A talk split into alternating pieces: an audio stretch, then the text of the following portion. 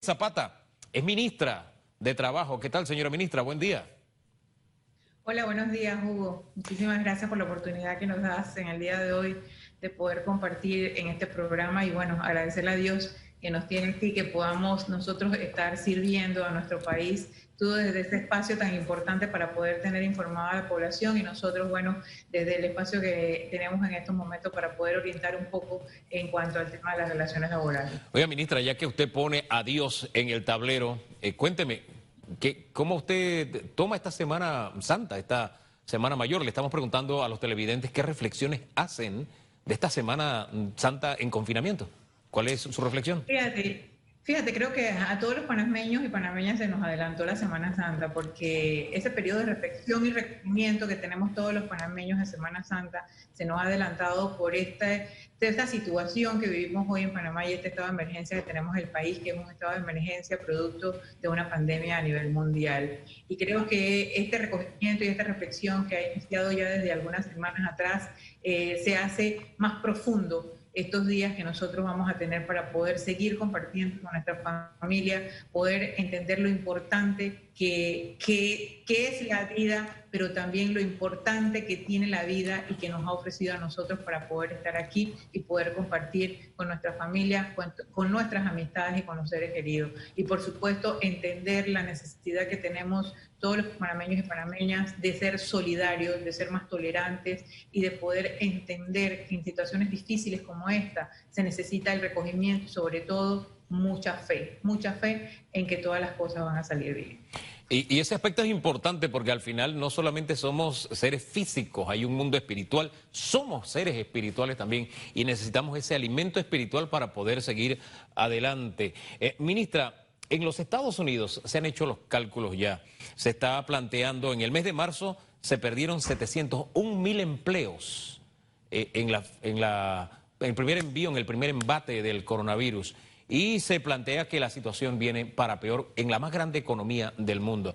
En Panamá, ¿ya las autoridades han hecho ese cálculo? Fíjate, Hugo, nosotros iniciamos el gobierno nacional con un gran reto.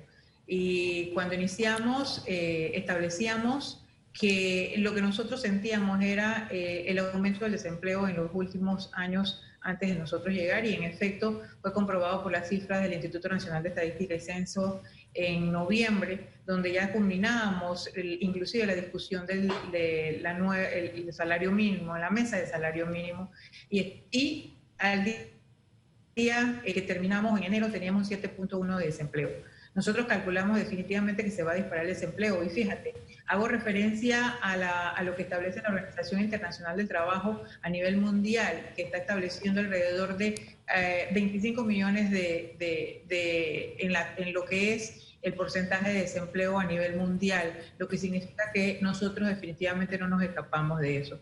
Y fíjate que una de las grandes cosas que nosotros discutíamos era el tema de la reactivación económica en el país. Y iniciamos con la reactivación económica en función de eh, una garantía que teníamos un país en movimiento y que íbamos a aplicar las políticas públicas necesarias para poder nosotros seguir trabajando en esa reactivación económica y de hecho cada uno de los pasos que hizo el gobierno nacional estuvo dirigido a eso. Ahora bien, la realidad en estos momentos es otra y también estamos preparándonos para enfrentar cuál va a ser la realidad después de pasado este, esta emergencia nacional y esta crisis del COVID-19 en el país y lo estamos haciendo en coordinación articulada de las instituciones de gobierno, en conjunto con el Ministro de Economía y Finanzas, con quien ayer inclusive, inclusive hablábamos esto, unos 35 minutos hablábamos y establecíamos claramente eh, la necesidad de seguir en esa mesa de trabajo actual para ver el tema actual y para ver el tema eh, del, después de pasada la pandemia, la necesidad de poder articular las políticas económicas con cada una de las políticas que nosotros estamos trabajando en nuestras instituciones. Eh, en esa línea, para que aterricemos en Panamá, teniendo la cifra de Estados Unidos, la mundial que usted nos ha puesto, eh, ¿cuál, bueno, la realidad que a la que tenemos que abocarnos es dura, es muy dura. ¿Cuál es el peor escenario y el escenario extremo que podemos tener en esta materia de desempleo? ¿Qué cálculo manejan ustedes? Fíjate, nosotros eh, creo que el peor escenario es doblar la cifra actual que tenemos eh, nosotros y para eso precisamente es que nosotros estamos preparándonos y estamos eh, elaborando desde una mesa de trabajo, de las cinco mesas de trabajo que tiene el gobierno nacional en estos momentos para enfrentar la crisis del COVID-19 en cada uno de los temas que estamos planteando.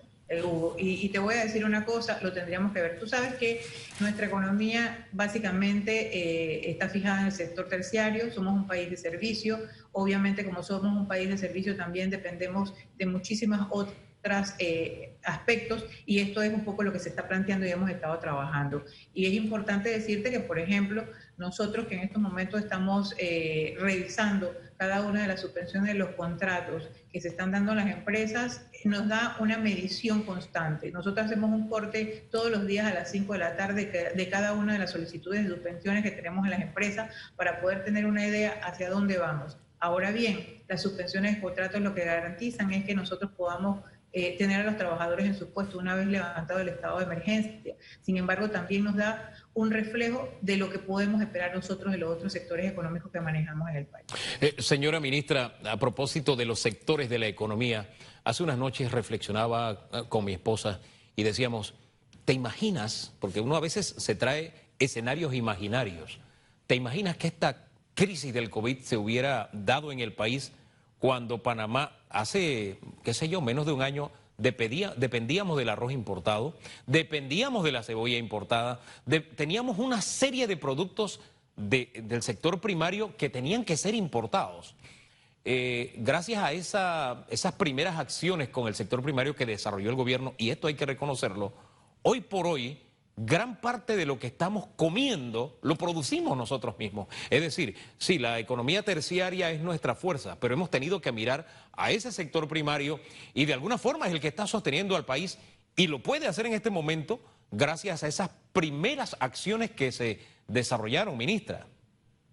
Me alegra mucho que, lo, que, toques el tema, Hugo, porque lo, creo que uno de los primeros pasos que nosotros como Gobierno Nacional eh, dimos por instrucciones del Presidente de la República, el Ministerio de Desarrollo Agropecuario, fue específicamente eh, poder nosotros acuerpar el sector y asegurar la seguridad alimentaria, que era un poco lo que estábamos planteando. Y la seguridad alimentaria eh, es asegurada precisamente nosotros aportándole a nuestro productor panameño. Y por eso es que se dieron los pagos a los diferentes eh, rubros que teníamos en el país para poder nosotros incentivar el, el, sector y poder nosotros seguir avanzando en cada una de las cosas que nosotros nos habíamos planteado, no solamente como una hoja de ruta dentro de un plan de acción, un plan de gobierno, sino una realidad que teníamos para el país y que era tan importante para el presidente Laurentino Cortizo en ese momento asumir el compromiso con ese sector tan importante importante del país, que no lo es solamente del país, él lo es de cada uno de los países a nivel mundial. La seguridad alimentaria es algo que nosotros debemos acariciar y debemos realmente cuidar. Y de hecho,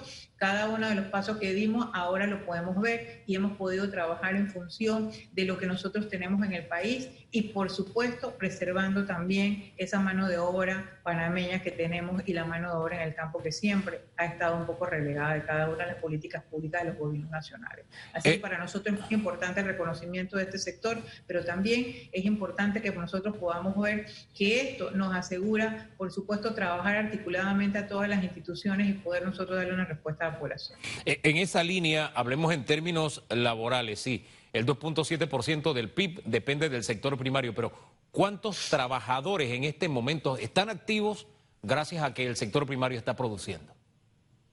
¿Perdón? ¿Cuántos trabajadores están activos gracias a que el sector primario, la agricultura, se está moviendo?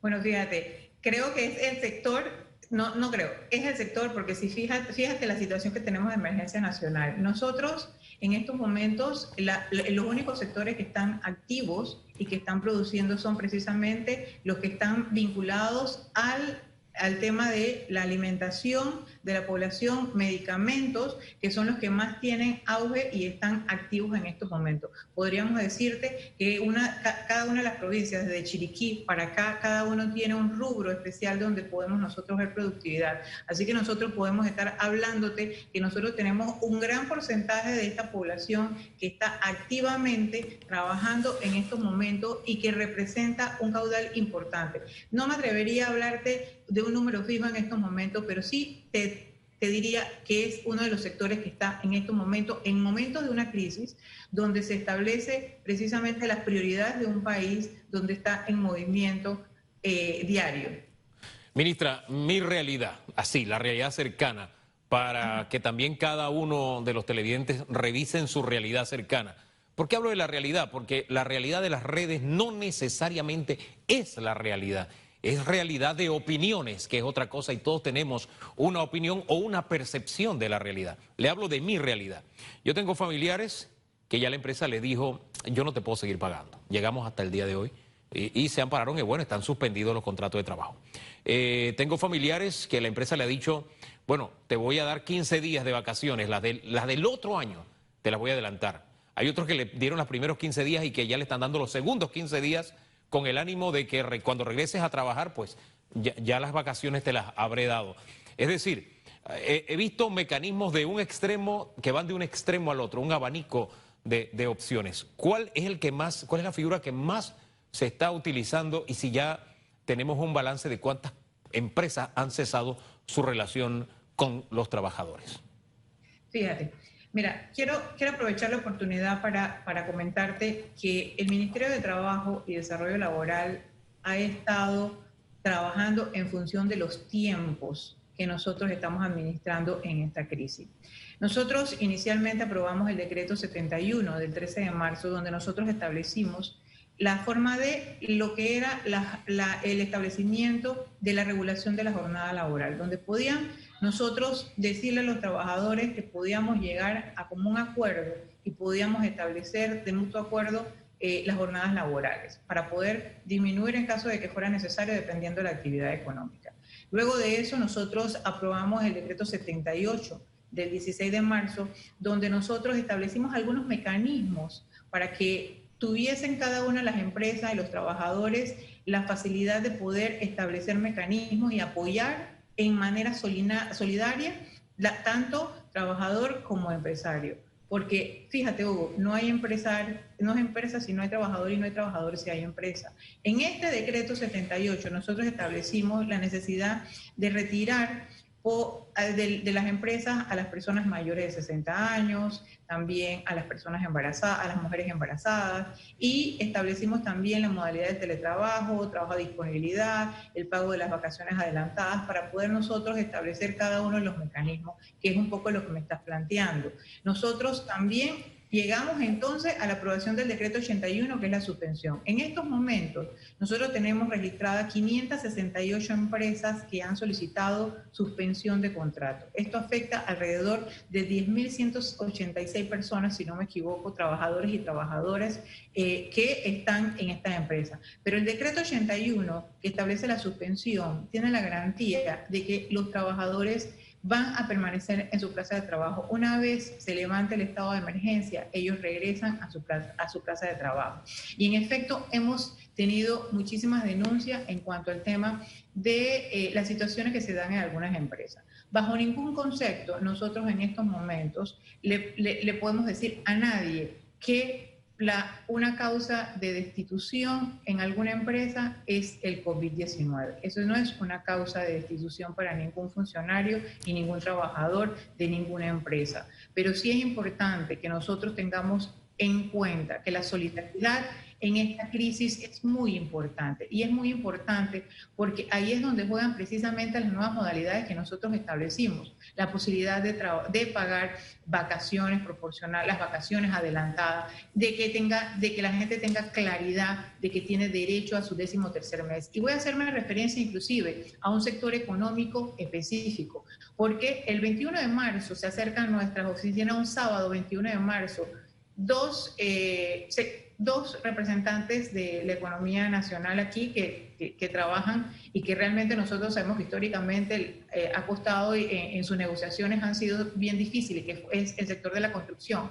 CAPAC y Suntra. Ellos establecen un acuerdo que inclusive nos lleva a nosotros también para poder dar por cerrada la industria de la construcción, pero con mecanismos que aseguraban que cada uno de los trabajadores eh, se iban a ir a sus hogares con sus eh, salarios cubiertos hasta el de abril, donde nosotros tendremos nuevamente que hacer las revisiones con cada uno del sector, este CAPAC Suntra, que en tres horas llegar a un acuerdo, que también es importante valorar que en tres horas puedan llegar a un acuerdo y que puedan realmente garantizar la estabilidad de los trabajadores de este sector y que nos dio también como resultado que nosotros pudiésemos establecer no solamente el cierre, sino que pudiésemos establecer dentro del decreto de suspensión el beneficio para los para, para, los trabajadores de que puedan entrar en el programa Panamá Solidario y que puedan ser beneficiados producto de la suspensión legal de cada uno de sus contratos. Es importante resaltar que tanto para para hacer una modificación a la jornada laboral como para poder suspender un contrato,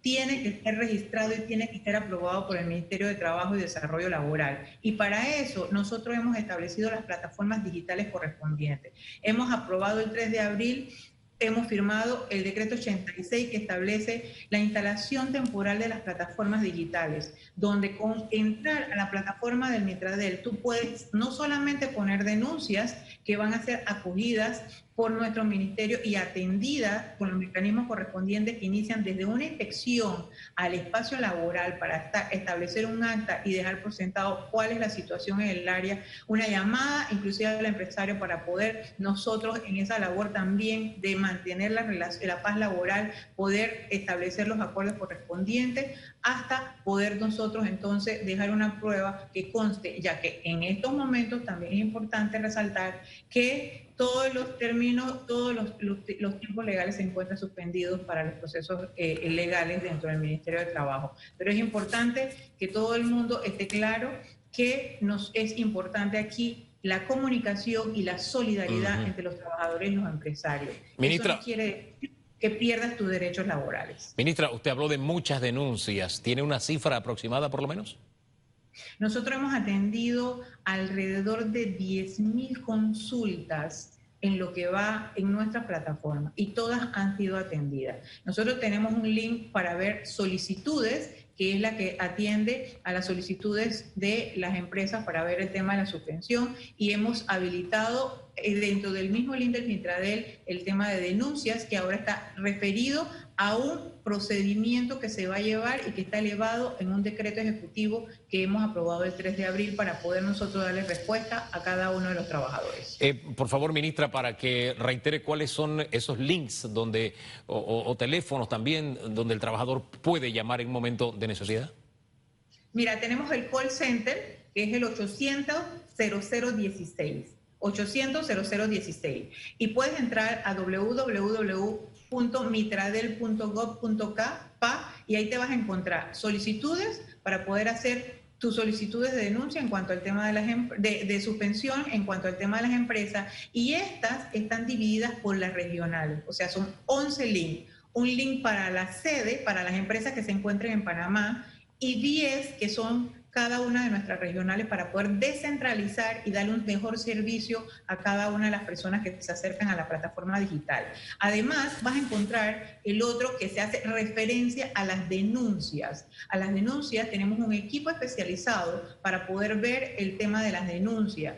Y además del tema de las denuncias, estamos habilitando un link para que los sindicatos también puedan entrar directamente y como sindicato puedas establecer tu denuncia. Yo creo que es importante también hacer una parada aquí y establecer que cuando hablamos de relaciones laborales es muy importante el diálogo tripartita que nosotros tenemos en este país y poder llamar a cada uno de los sectores de trabajadores organizados y sectores de la empresa organizada para poder que en esta tarea que tenemos y que definitivamente ninguno de nosotros somos los responsables y que es una situación tan difícil, podamos nosotros ejercer la solidaridad y podamos entender que tenemos un compromiso de echar este país para adelante y que pasado este estado de emergencia y superado el tema que, estamos, que vivimos hoy del COVID-19, también tenemos que seguir uniendo fuerzas para poder nosotros tratar de subir y de subir, por supuesto, eh, las cifras estas que hemos estado trabajando y por supuesto también garantizar no solamente los espacios laborales de los trabajadores, sino también asegurarle a las empresas que van ellos a poder seguir produciendo las mismas condiciones que hemos tenido en el país. Señora, señora ministra, quiero en estos minutos finales hablar de Minera Panamá.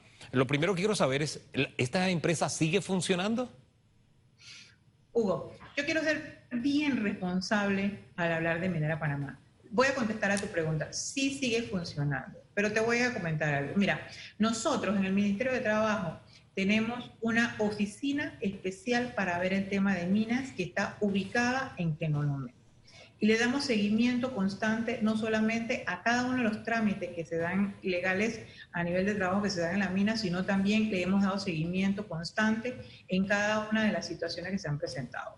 Nosotros el 18 de marzo se dio la primera reunión en la provincia de Coclé con las autoridades del Ministerio de Salud, Gobernación y la empresa para revisar el primer el cumplimiento del el protocolo que nosotros habíamos establecido en el decreto 78, que te establecía que las personas mayores de 60 años, las, mujeres embarazadas, eh, etcétera, debían ir eh, retirándose de cada uno de los trabajos porque obviamente eran personas susceptibles al COVID-19.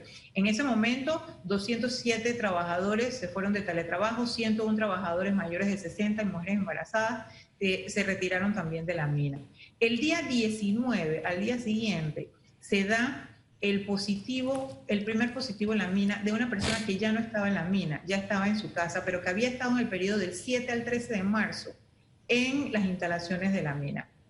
De allí, inmediatamente, el Ministerio de Salud envía el cerco sanitario a uno de los, eh, de los campamentos. En esta mina hay cuatro campamentos. El TMF es uno de los campamentos que es donde había estado esta persona del 7 al 13 de marzo nosotros se decreta el cerco sanitario y una vez se decreta el cerco sanitario se hace una primera reunión también y viaja por instrucciones la ministra de Salud, Rosario Turner, secretario general del Ministerio de Salud, el doctor Baruco al área. Se hace una reunión ampliada donde se establecen los protocolos que ya habían sido acogidos y que ya se estaban trabajando en la mina, porque ya nosotros habíamos tenido las inspecciones correspondientes que han sido continuas. Se establece el cerco y obviamente se da una angustia de, los trabajadores algunos que querían retirarse de la mina. En ese momento se toma la decisión y 547 trabajadores son trasladados a un hotel de la localidad que querían retirarse a sus casas, pero que antes de irse a su casa, responsablemente el Ministerio de Salud, en conjunto con las autoridades de la provincia, hacen que ingresen a un hotel de la localidad para que cumplan una cuarentena y asegurarse que esas personas no iban a salir con ninguna... Eh, que estuvieran afectados por el COVID-19 a sus hogares. Cumplida esta cuarentena que, se dio en el día de ayer, me parece que estaban ya desalojando, cumpliendo los días de cuarentena, los 14 días para poder saber. Entonces, nosotros, ¿qué hemos hecho en estos momentos? Hemos seguido los lineamientos del Ministerio de Salud y los protocolos correspondientes. La noche de ayer, en la tarde de ayer, llegó un equipo del Ministerio de Salud que está dentro de la mina haciendo los protocolos correspondientes y para poder entonces tomar las decisiones. No podemos perder de vista, Hugo, que son 2.746 trabajadores que hoy en día están dentro de la mina y que esos 2.746 trabajadores son de la provincia de Chiriquí, Veraguas, Coclé, Colón y Panamá. Para poder hacer un desalojo o una movilización en caso de que el Ministerio de Salud, que es la única institución autorizada para poder decretar un cierre, se decrete un cierre, tendría que haber también una programación y un protocolo para poder movilizar a esas personas pero cumpliendo la cuarentena y asegurándonos de que ellos no, no, no tenemos ningún otro caso afectado del COVID-19 en el área de la minera. Entonces, yo creo que esto es importante, entender tal cual lo dijo ayer el ministro de Comercio e Industria, con que nosotros coordinamos también un Consejo de Minas el tema de la minera Panamá, que ninguna actividad económica está por encima de la salud pública de todos los panameños y panameñas pero nosotros tenemos que ser responsables y nosotros seguimos los protocolos establecidos por el Ministerio de Salud y su equipo eh, habilitado para poder establecernos nosotros cada una de las pautas y nosotros poder darle seguimiento a cada uno de nuestros trabajadores. Tengo... importante... Sí, sí, disculpe que le interrumpa. Es que tengo una nota de su antecesor en el cargo, ex ministro de, de Trabajo, el señor Carles, que es diputado del área, y la nota habla de dos mineros afectados y que no siendo la minería un servicio de naturaleza esencial, él está pidiendo que se suspendan las operaciones de la mina. Usted me dice que eso depende de lo que dictamine el Ministerio de Salud. La pregunta es, ¿eso lo tienen entonces ustedes contemplado en el horizonte? ¿Un horizonte inmediato o lejano? Mira, eh, nosotros trabajamos coordinada y articuladamente como equipo. Nosotros eh, hemos tenido constante comunicación con la ministra de Salud, tanto como el, ministro de Comercio e Industria, que es con quienes coordinamos el tema de la mina, y en efecto es algo que se tiene contemplado. Es algo que se tiene contemplado, pero que la decisión va a salir de los protocolos establecidos por el Ministerio de Salud, lo que ellos establezcan. No, eh, no podemos nosotros realmente decirte en estos momentos que nosotros eh, tenemos una definición porque eso lo va a determinar el Ministerio de Salud. Nosotros entendemos la preocupación, pero también entendemos básicamente que nosotros tenemos una responsabilidad. Esas 2.746 personas que están allí, por supuesto que se merecen también, eh, si van a salir de la mina, que nosotros podamos garantizar que no van a, no van a salir de una forma descontrolada y que puedan llegar a sus hogares sanos y salvos como nosotros queremos que esté toda la población panameña. Señora ministra, gracias por conversar con Panamá a través de radiografía. Que tenga buen día. Muchísimas gracias, igual a ti, Hugo. Muchísimas gracias por la oportunidad. Bendiciones. Igual, la ministra de Trabajo, Doris Zapata, con este pantallazo de cómo estamos en el tema laboral, cerrando con un asunto que ha captado mucho la atención en las últimas horas, Minera Panamá, en el horizonte. Sí está la posibilidad de cierre, es una decisión que pasa por los especialistas y eh, por la decisión final que dan eh, precisamente el Ministerio de Salud.